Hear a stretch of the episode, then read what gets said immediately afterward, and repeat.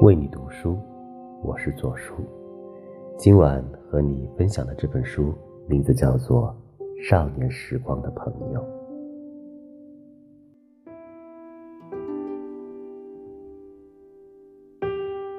你是我此刻渴望重逢的故地，也是我少年时光响亮的回音。单看封面上的这句话，你会以为这是村上春树的最新作品，类似他早期的青春三部曲时那些小说。可事实上，《少年时光的朋友》来自印度作家阿米特·乔杜里。他的名气远不及村上，只拿过一些英灵邦的文学奖，当然，也无需为一次次陪跑诺贝尔斗争烦恼。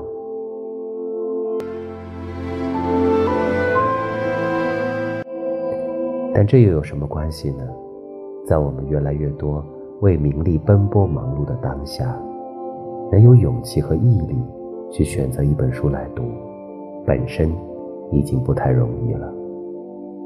肯花费这么宝贵的时间来进行阅读，就应该去读那些真正有趣的东西，而不是把眼光只落在一个作者的名气上。站在这个角度来看。这本《少年时光的朋友》就值得推荐了。每个人都会在书中找到自己的影子，去回想起生命中永难忘怀的那段时光，以及当时陪在自己身边的某个人，这也就足够了。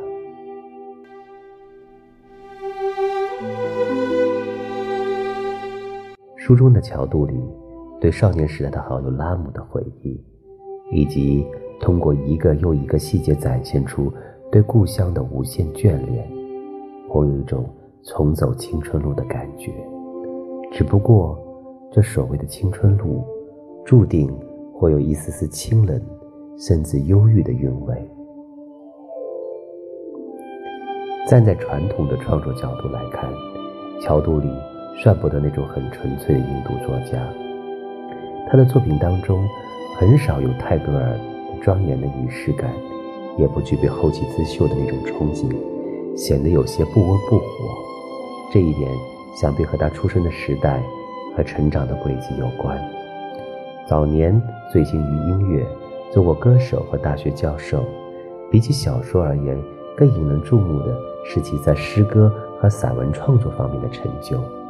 这些经历有着很明显的西化特征。就连他最欣赏的作家，也多半来自欧美。正因如此，你才会在他的笔下感受到更为自由写意的人生状态。他那种缱绻、细腻、有些柔软的文笔，很有一种在读村上春树的韵味；而略带黑色幽默和冷幽默的腔调，又像极了雷蒙德·钱德勒的风格。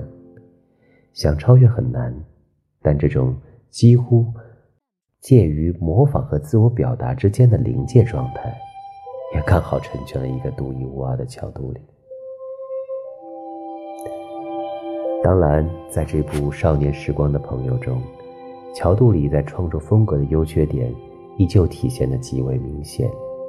一方面，可以用私信的语言去展开故事和叙述，入情入理渲染能力。和充满智慧的幽默桥段，可谓是俯仰皆是。但另一方面，他在驾驭真正故事性长篇的掌控能力上，依旧有待提高。稍不留意就露了怯，而这或许，这或许啊，这是他作品难以在各大奖项上掀起波澜的关键所在。要知道，评委们的眼睛可是雪亮的，那和市场。是完全不同的两回事。最后得说说，显然小说带给阅读者的体验问题。每个人都有自己的少年时代，也势必会对陪伴自己走过这段美好时光人生的某个人念念不忘。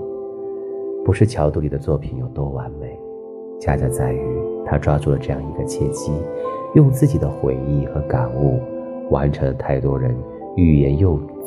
或者干脆忘记的东西。都说人生是一个螺旋上升的过程，有所得，就会有所失去。只不过对那些天生敏感或情感脆弱的人来说，得到并不一定会珍惜，但失去就肯定会难以接受，甚至呼天抢地。关于这一点，只要想想这本书。很少二十多个国家图书销售榜的事实，也就一目了然。